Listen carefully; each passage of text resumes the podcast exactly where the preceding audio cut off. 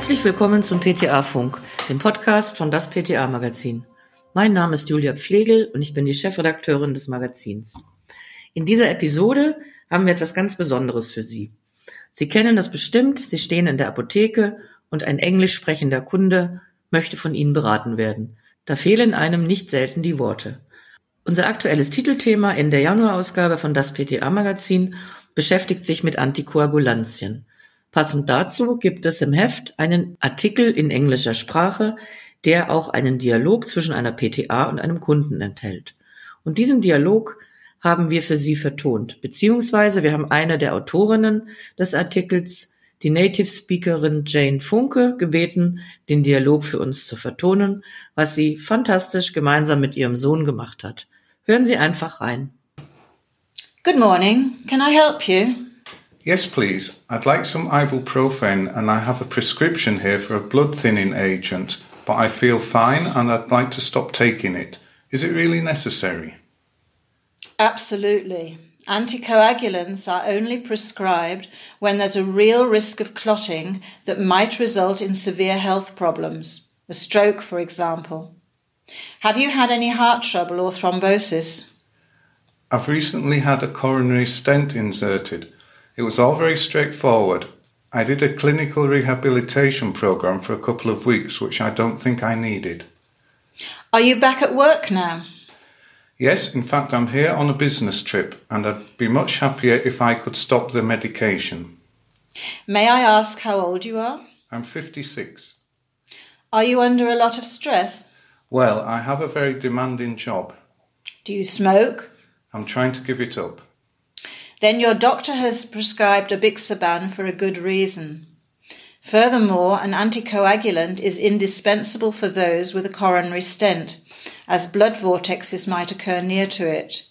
Yours is a modern anticoagulant that you will hardly notice once you get used to taking it.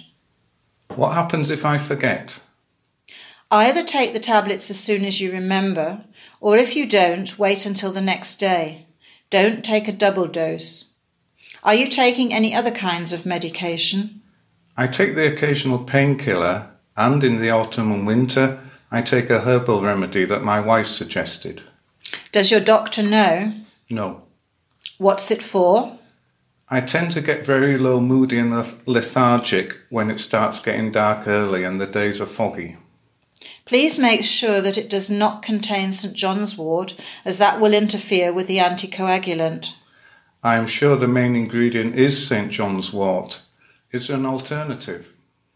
Those containing lavender, lemon balm, and or passion flower will not interfere with the anticoagulant, but you may find that regular exercise, such as yoga, is a good mood enhancer. If you need further help, please contact your GP. In order to avoid interaction, always inform your physician and us or our colleagues about all medicines, vitamins, and supplements you're taking. I have an impacted wisdom tooth that is painful and needs to come out. Is it okay to take the ibuprofen tablets?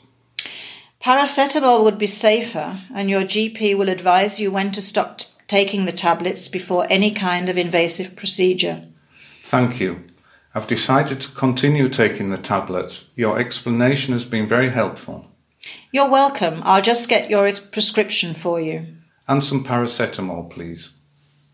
Das war unsere erste Episode in englischer Sprache.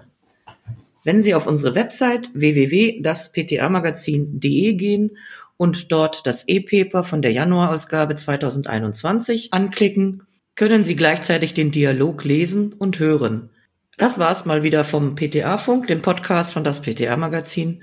Liken und abonnieren Sie uns. Alles Gute. Tschüss.